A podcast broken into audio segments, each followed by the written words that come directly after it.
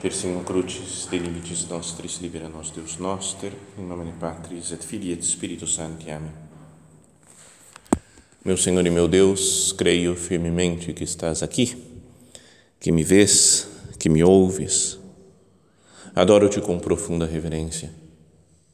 Peço-te perdão dos meus pecados e graça para fazer com fruto este tempo de oração.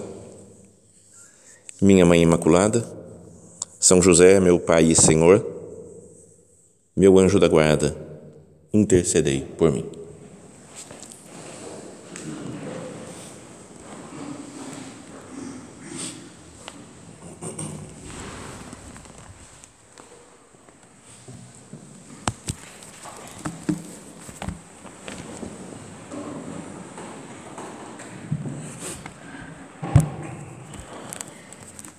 Hoje nós comemoramos a festa de Santo André, apóstolo. E, e o evangelho da missa é aquele que conta, que narra né, o chamado de Santo André nas margens do Mar da Galileia, junto com seu irmão São Pedro. Diz assim o evangelho super conhecido, né, que já meditamos tantas vezes. Naquele tempo, quando Jesus andava à beira do Mar da Galileia, viu dois irmãos, Simão, chamado Pedro, e seu irmão André. Estavam lançando a rede ao mar, pois eram pescadores. Jesus disse a eles: Segui-me e eu farei de vós pescadores de homens. Eles imediatamente deixaram as redes e o seguiram. Caminhando um pouco mais, Jesus viu outros dois irmãos, Tiago, filho de Zebedeu, e seu irmão João estavam na barca com seu pai Zebedeu consertando as redes. Jesus os chamou e eles imediatamente deixaram a barca e o pai e o seguiram. Então, o tema da nossa meditação é a, a, o chamado, né, a missão apostólica que nós temos, mas queria primeiro que nós procurássemos olhar para esse personagem de hoje. Quem foi o apóstolo Santo André? Procuremos na nossa oração, na nossa conversa com o Senhor agora, é, tentar entrar um pouco nos seus pensamentos, né, nos seus sentimentos.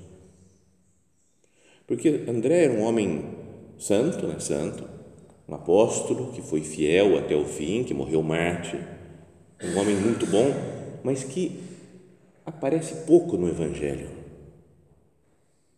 Se vamos comparar com seu irmão, São Pedro, que inclusive foi ele que levou Pedro até Jesus, ele não aparece nada praticamente. É quase como um homem esquecido. É nome de cidade, nome de algumas coisas, pode ser nome de alguma loja, Santo André, mas não, não é que tem uma, parece que uma grande importância, mesmo no grupo dos apóstolos. E até mesmo os outros dois que aparecem nesse trecho do Evangelho, Tiago e João, que são irmãos, tem mais moral do que parece do que São Pedro, do que Santo André. Várias vezes no Evangelho, em algumas situações especiais, na transfiguração, na ressurreição da filha de Jairo, ou no Getsemane, Jesus escolhe Pedro, Tiago e João. No Evangelho de hoje são quatro: Pedro e André, Tiago e João. Mas Jesus parece que exclui, vai podemos dizer, Santo André então, será que ele não, que não passava isso pela cabeça dele? Eu sou uma pessoa meio excluída. Fui eu que levei Pedro, e agora ele que tem toda a moral, ele que foi escolhido para ser a rocha. Jesus já chamou ele de rocha, de apoio. E eu estou aqui esquecido, ninguém lembra de mim. Porque pode ser uma imagem do que acontece conosco de vez em quando. Nós também podemos pensar, tanta coisa que eu já fiz na obra e nunca recebi nada especial, nunca sou diretor de nada, sabe essas, uma, uma queixa interior que a gente pode ter, né? ninguém me dá atenção, ninguém me despreza, só os outros é que são escolhidos. Né? Mesmo num dia de excursão como hoje, né? imagina se nós somos Pedro, André, Tiago e João, quatro que estão sempre juntos, que foram chamados juntos por Jesus, aí o Pedro, Tiago e João vamos fazer excursão sozinhos e esquece de chamar o André. Sabe aquele a sensação de ser colocado de lado, de escanteio, não ser tomado em consideração. Podíamos pensar né, que ele é uma espécie de padroeiro dos esquecidos né, aos olhos do mundo, padroeiro daqueles que não têm cargo, que não tem nada de especial, que ninguém reconhece, das pessoas comuns, né, que dão a vida por Cristo, né, porque Ele faz muito por Jesus, mas que não é reconhecido. Senhor, às vezes eu me sinto assim, não reconhecido, esquecem de mim para as coisas legais, me lembram quando tem trabalho, se lembram quando tem trabalho, então me passam trabalho, me pedem coisas, mas na hora de, de curtir, de aproveitar, ou de ter um reconhecimento, de ser escolhido para isso ou para aquilo, sou meio deixado de lado. E é um homem apostólico. Pouquíssimas vezes, falava, ele aparece citado no Evangelho. É citado quando são citados todos os apóstolos. Jesus escolheu os apóstolos lá no 1012 e são esses daqui: Pedro, Simão, a quem chamou Pedro, e André, seu irmão. É sempre André, seu irmão não é o André, é, é o irmão de São Pedro, quase como se fosse esquecido o nome dele. Tiago, e aí citam todos os apóstolos, aí ele aparece. São três os momentos em que ele aparece, que ele é citado mesmo, aparece o nome dele. O primeiro é quando ele leva Pedro até Jesus. Fala que ele foi lá, foi um dos que, André né, era um dos que foi escolhido lá por João Batista, foi era discípulo de São João Batista e foi conhecer Jesus. Um deles era André e levou seu irmão Pedro a Jesus. Depois, quando ele leva um menino, fala: Tem aqui um menino que tem cinco pães e dois peixes, e levou até Jesus. E o terceiro momento é quando vem aqueles gregos que querem ver o Senhor, falam com São Filipe. Filipe foi até André e André foi até Jesus para levar os gregos. Então ele leva Pedro, o menino dos cinco pães e dois peixes e os gregos até Jesus. Então, isso mostra né, que ele é uma característica dele é que é um homem apostólico que leva os outros a Cristo, mesmo sendo assim podíamos dizer, falávamos antes, né, desprezado, meio sem muita moral no grupo dos apóstolos. Todas as vezes que ele aparece sozinho, que ele é citado especialmente, ele está levando a gente a Cristo. E dizem, depois as histórias que contam, né, a tradição vai falando do que aconteceu com cada um dos apóstolos, né, falam que com Santo André ele foi para muitos lugares, né, além do apostolado que fez na Judéia mesmo, foi para a região lá do norte da África, talvez para a Ásia também, no sul da Rússia, do que é Rússia agora, na Europa, então ele foi para todos os cantos né, pregar o nome de Cristo. E foi até a, a, na, na, Grécia, me parece que era, quando ele foi martirizado. Conhecida aquelas frases que até aparecia no livro de meditações, que ele, olhando para a cruz, em que ele vai ser crucificado, numa cruz em forma de X, e até quando ia tirar a carteira de motorista, né, tem o símbolo, a placa Cruz de Santo André, não sei se vocês lembram, eu achava mais fácil de decorar, né, porque conhecia a história de Santo André, que morreu numa cruz em formato de X, e tem o que significa essa cruz de Santo André no trânsito, eu não lembro mais. Mas, e ele chega diante da cruz e fala: Ó oh cruz, há tanto tempo desejada, oferecida agora às aspirações da minha alma, venho a ti com gozo e confiança. Recebe-me com alegria a mim, discípulo daquele que pendeu dos teus braços. É um homem que não é amargurado né, por ter sido esquecido, por ficar em segundo plano. Parece que ele doou sua roupa, né, suas, todas as suas coisas aos carrascos que o prendiam, né, que o matavam. E que demorou, dizem né, as crônicas, é que demorou dois dias para morrer na cruz. Lá estava no alto da cruz, né, e sofrendo e oferecendo, unindo o seu sacrifício com o sacrifício de Cristo.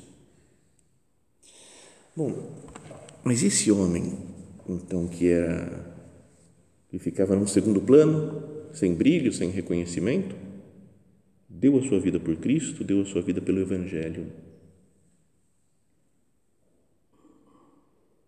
Saiu para vários lugares pregando, levando a palavra de Deus. Então pensemos agora na nossa vida. No Senhor, eu me sinto às vezes também assim meio, talvez meio desprezado, meio sem reconhecimento. São outras as pessoas que convivem, outras pessoas da obra, que parece quem tem mais moral do que eu, mas eu procuro imitar essa outra parte de Santo André, de ser um homem apostólico, um homem que escutou esse chamado de Cristo do Evangelho de hoje. Segui-me e eu farei de vós pescadores de homens. É um chamado de Cristo, uma ordem de Cristo. Lembra o ponto de caminho? Lembra-te, meu filho, de que não é somente uma alma que se une a outras almas para fazer uma coisa boa. Isso é muito, mas é pouco.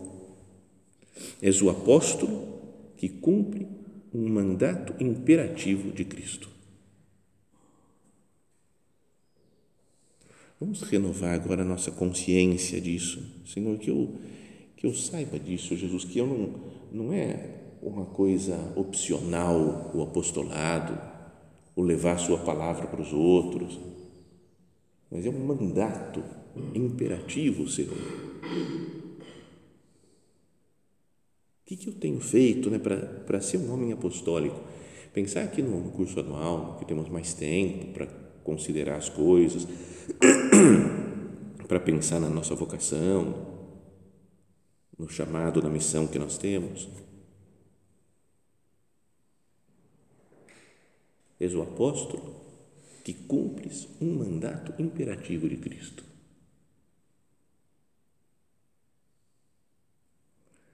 Para ajudar a nossa oração, podíamos pensar né, que Deus não nos tira do nosso lugar né? Nós continuamos, né, em geral, trabalhando nas mesmas coisas que trabalhávamos ou que trabalharíamos se não fôssemos de casa. Assim como os apóstolos, não é que deixaram, nesse momento, falam que eles deixaram as redes, deixaram o Pai, deixaram a barca e seguiram Jesus, mas depois continuou sendo talvez a profissão deles. Né? Tanto que depois da ressurreição de Cristo, está lá Pedro e fala: Eu vou pescar, nós também vamos contigo. Então eles estavam pescando e Jesus até ajuda na pesca milagrosa, naquela segunda pesca milagrosa depois da ressurreição. Jogar a rede à direita do, da barca e apanhareis. Então continuam talvez fazendo isso né, para manter, para sobreviver. Depois a vida vai tomando outros rumos, né, quando São Pedro vai para Antioquia ou quando vai para, para Roma, né, os outros apóstolos se dispersam. Mas vamos olhar na tarefa que eles estão fazendo agora pescar, que até dá origem a, a esse chamado de Jesus, porque eles estão pescando, é que eles falam, segui-me, Jesus fala, segui-me e farei de vós pescadores de homens. E eles estão, se a gente repara nesse trecho do Evangelho, eles estão fazendo duas tarefas dentro da pesca. A pesca é um negócio Pescar com rede eu nunca pesquei, pescar com vara algumas vezes, mas é um negócio que é você tem que lançar a vara. É longe, lançar o, como é que chama, não a vara, a, a linha, né? o, o anzol longe. E depois tem um grande trabalho de, de limpeza das coisas, de consertar as coisas, né? uma trabalheira que na verdade eu não pesco mais por preguiça, né? porque é muito trabalho aquele negócio todo, tem que levar um material enorme.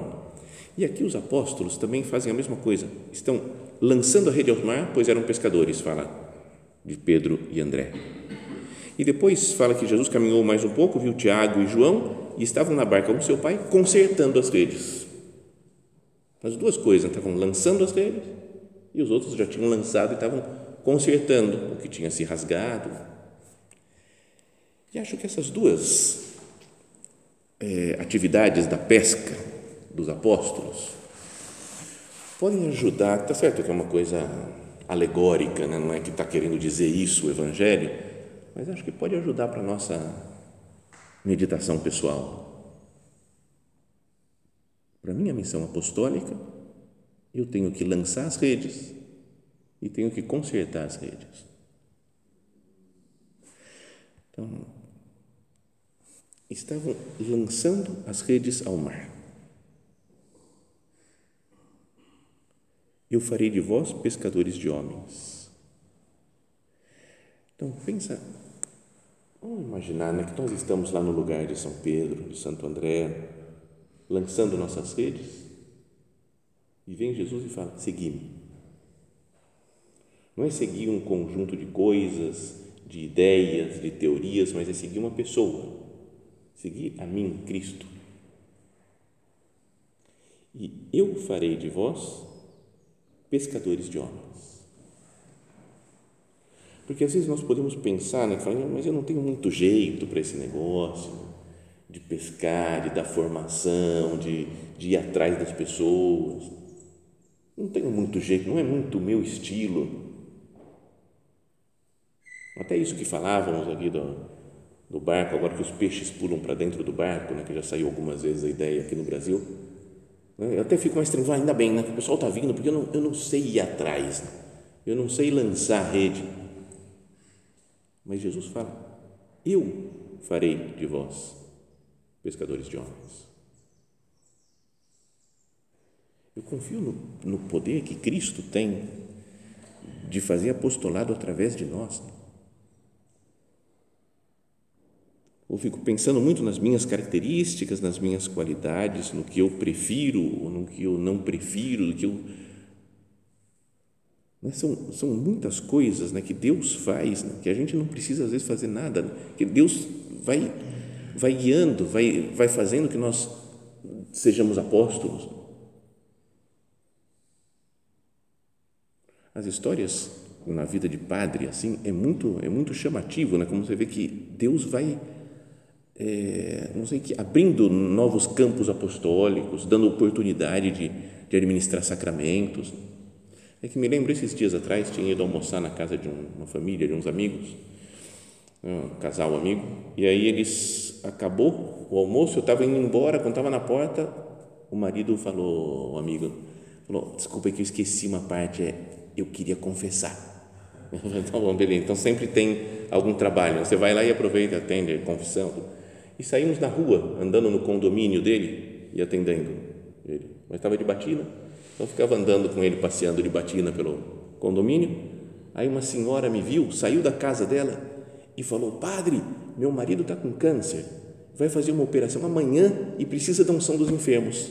Pode dar unção dos enfermos? Então entrei na casa do, do outro, fui lá. Então, sabe, parece que Deus vai guiando as coisas, né? sem fazer nada né, sem ter que procurar coisas, mas Deus vai lançando as redes por nós. Então, eu não deveria arriscar mais, lançar as redes, não ter muito cuidado com o peraí, vamos ver, vamos pensar. Eles estavam lançando as redes. E quando alguém lança as redes, pode pegar de tudo tem outra parábola de Jesus que ele fala isso daí, né, de que, que o reino dos céus é como uma rede que traz coisas, traz de tudo. Peixes bons, peixes ruins, porcarias que tenha no mar. E fala que depois, no final dos tempos, os anjos virão e separarão os bons do meio dos maus. Não é preciso lançar as redes e depois Deus vê o que faz, né? Não selecionar muito. Um dia estava lendo, né, estudando as duas cenas da pesca milagrosa. Né, com, com a primeira, que acontece no início, lá no chamado dos apóstolos, e depois a segunda, depois da ressurreição. E nas duas fala, lança as redes, né, a tradução em português é lança as redes e vamos, vamos pescar. Mas no original, em grego, porque eu gosto de ficar brincando com esses negócios né, do grego, como é que era. E a primeira é calaço, na primeira pesca milagrosa, e na segunda é balo, os dois verbos. Né? Então, balo é lançar, então é mais direto assim. Então, Jesus é como se ele falasse: ó, tem peixe aqui, tenho 153 grandes peixes, lança ali, ó, joga ali direto nesses daqui, que vai ter 153 peixes grandes. Tudo como uma, uma pesca mais proselitista, vai, podíamos dizer, direto em gente que vale a pena. E esse calaço é só deixar cair a rede, é deixar para que venha de tudo, tanto que vem demais que quase afundam as duas barcas. Encheram as duas barcas a ponto de quase afundar, mas não fala que era tudo peixe bom, tudo, pode ter vindo de tudo. Então, às vezes Deus pede para, ó, vai atrás desse ou daquele, mas muitas vezes é solta a rede, deixa vir de tudo. Depois a gente vê o que faz. Então, lançai as redes ao mar. Estavam, eles estavam lançando as redes ao mar. Na Bíblia, muitas vezes, também o mar é visto como um símbolo do mal. Já falamos isso outras vezes, né, em outras meditações, tem muita gente que já escutou isso, mas que é no Apocalipse, por exemplo, a besta sai do mar, que vai a besta que vai destruir tudo, sai do mar, como que o mar é visto como um lugar de ruim no livro de Jó, de perdão, de Jonas, quando ele é jogado no mar, também tem um monstro marinho que o engole. Também no Apocalipse, no final, quando diz da Jerusalém celeste, fala um novo céu, uma nova terra, e o mar já não existe já não tem mais mar como visto como um símbolo do mal. E aqui os apóstolos estão lançando as redes ao mar. É símbolo do demônio, né? o mar, quando ele está, quando Jesus fala cala-te, emudece na tempestade, o mar tempestuoso, assim como ele tinha dito para o pro, pro endemoniado da sinagoga, cala-te, emudece, sai dele.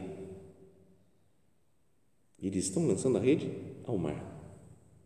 No mundo que está contra Deus, parece muitas vezes. Pensemos na sociedade que nós vivemos. Senhor, perdão pelas vezes que eu quero fugir do mundo, que não quero enfrentar situações complexas que tenha no mundo, o ateísmo, né, o paganismo que pode existir. É nesse mundo que Deus nos colocou é que nós temos que lançar as redes. Sem medo de nada, sem medo de ninguém. Meu Deus, eu não estou ultimamente um pouco encolhido, talvez, com medo de alguma coisa, ou entrando numa mentalidade meio mundana, de pouco testemunho evangélico. Estamos tendo aulas aqui, poucos alunos, de, sobre os livros proféticos do Antigo Testamento. E os profetas iam e falavam para o mundo corrompido, né, para os reis de Israel ou de Judá, que viviam contra Deus, que estavam afastados de Deus, não estavam cumprindo a vontade de Deus, mas eles sabiam que tinham uma missão profética Um bispo, uma vez falando numa meditação, um bispo conhecido nosso, com uma linguajar já meio episcopal, falava: não podemos perder o nosso profetismo. Não é? Então a gente não, não pode perder o profetismo. Eu tenho que falar, tenho que pregar, anunciar para, para todas as pessoas, mesmo no mundo pagão. Lançar as redes ao mar, que é um lugar muitas vezes dominado, né? Muito, com muita presença né? do demônio, do maligno. Bom, essa é a primeira a primeira tarefa que estão fazendo os apóstolos. Né? Jesus passou, viu Simão, chamado Pedro, e seu irmão André estavam lançando a rede ao mar, pois eram pescadores. Isso é o normal. Ser pescador é estar no meio do, do mar e lançar as redes. E depois falam que passou, viu Tiago, filho de Zebedeu, e seu irmão João, e estavam na barca com seu pai Zebedeu, consertando as redes. Espiritualmente, como que a gente pode entender isso é que todo material de pesca deve ser cuidado para continuar pescando. Tem que lavar, tem que limpar, tem que consertar o que se quebrou, o que se rasgou. Não poderia pensar nisso também na nossa vida? Nós somos também pescadores, mas somos a rede, um instrumento de pesca divina. Então eu tenho que cuidar da minha vida, da minha vida espiritual, da vida interior, sobretudo. Não posso ser só ser alguém que vai falando, falando, pregando, pregando, pregando, ensinando, sem uma intimidade profunda com Deus, aquilo do nosso Padre também, que o, o, o apostolado deve ser uma superabundância da tua vida para dentro. Se não tenho cuidado da vida para dentro, que apostolado que eu faço? Cuidar da saúde física, cuidar do descanso, que é o que estamos fazendo aqui no curso anual, consertar as coisas que tem que consertar, né, nossos defeitos, confessar, fazer uma confissão bem feita. E depois também consertar as relações entre a rede, dá a impressão de relações assim, é uma rede. Eu preciso consertar as relações entre nós. Não posso só cuidar do, do mundo exterior, digamos assim, ao centro, de pregar, falar, atender um monte de gente, mas depois na minha própria casa, não convivo bem com um, com outro, tenho uma relação, uma rusga com esse ou com aquele.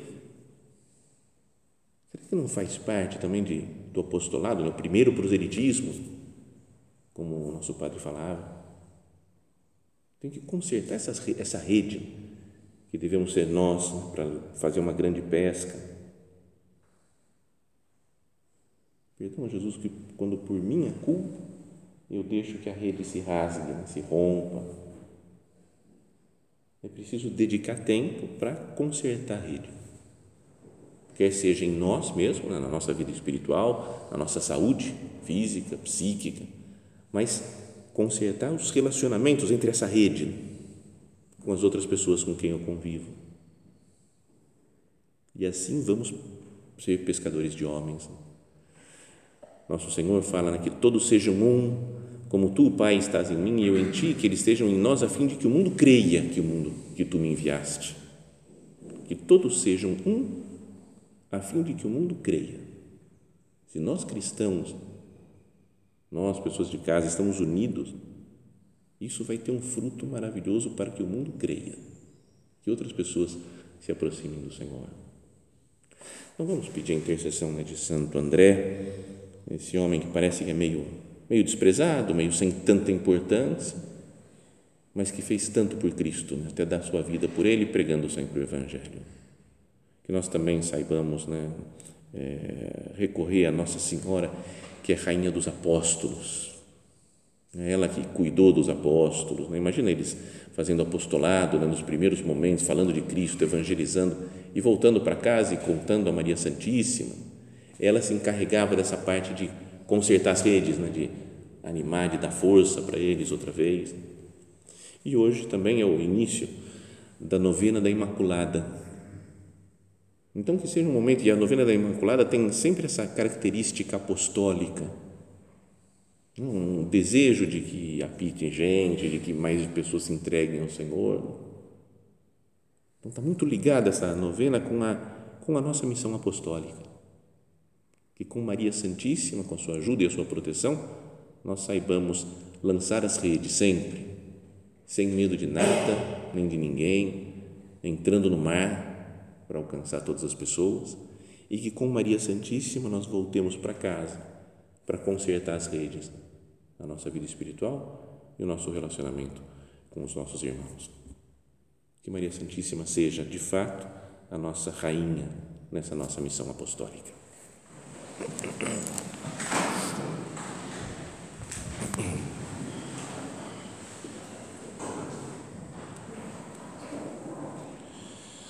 Dou-te graças, meu Deus, pelos bons propósitos, afetos e inspirações que me comunicaste nesta meditação. Peço-te ajuda para os pôr em prática. Minha Mãe Imaculada, São José, meu Pai e Senhor, meu anjo da guarda, intercedei por mim.